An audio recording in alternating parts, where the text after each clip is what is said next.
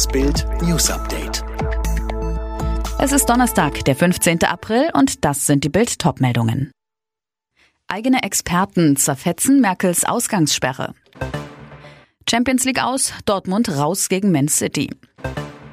NATO beschließt Truppenabzug aus Afghanistan ab 1. Mai.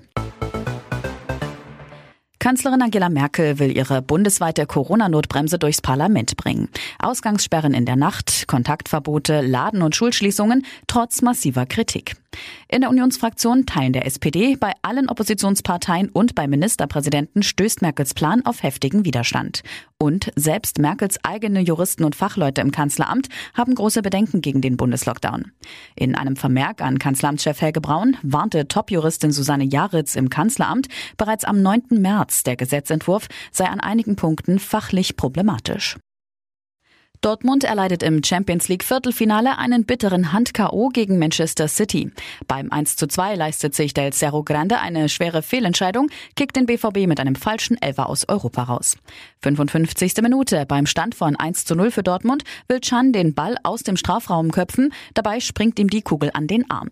Der Videoschiri überprüft die Szene, bestätigt den Elfer aber.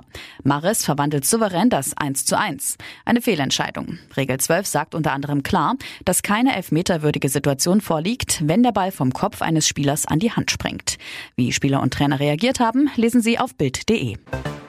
Nach der Ankündigung der USA hat nun auch die NATO offiziell den vollständigen Truppenabzug aus Afghanistan beschlossen.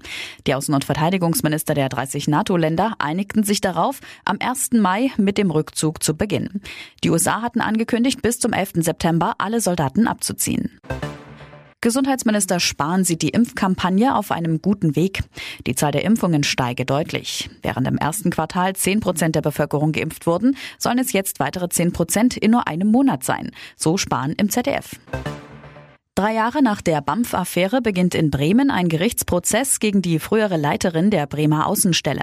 Ihr wird Dokumentenfälschung und Vorteilsnahme vorgeworfen. Sie soll Asylanträge ungeprüft bewilligt haben. Im Gegenzug sei sie von Asylanwälten in Hotels und Restaurants eingeladen worden. Die Pariser Kathedrale Notre Dame soll 2024 wieder eröffnet werden. Es stünden genügend Mittel dafür bereit, sagte Frankreichs Kulturministerin Bachelot. Nach dem Brand der Kirche vor zwei Jahren waren rund 833 Millionen Euro durch Spenden und Zusagen zusammengekommen. Alle weiteren News und die neuesten Entwicklungen zu den Top-Themen gibt's jetzt und rund um die Uhr online auf Bild.de.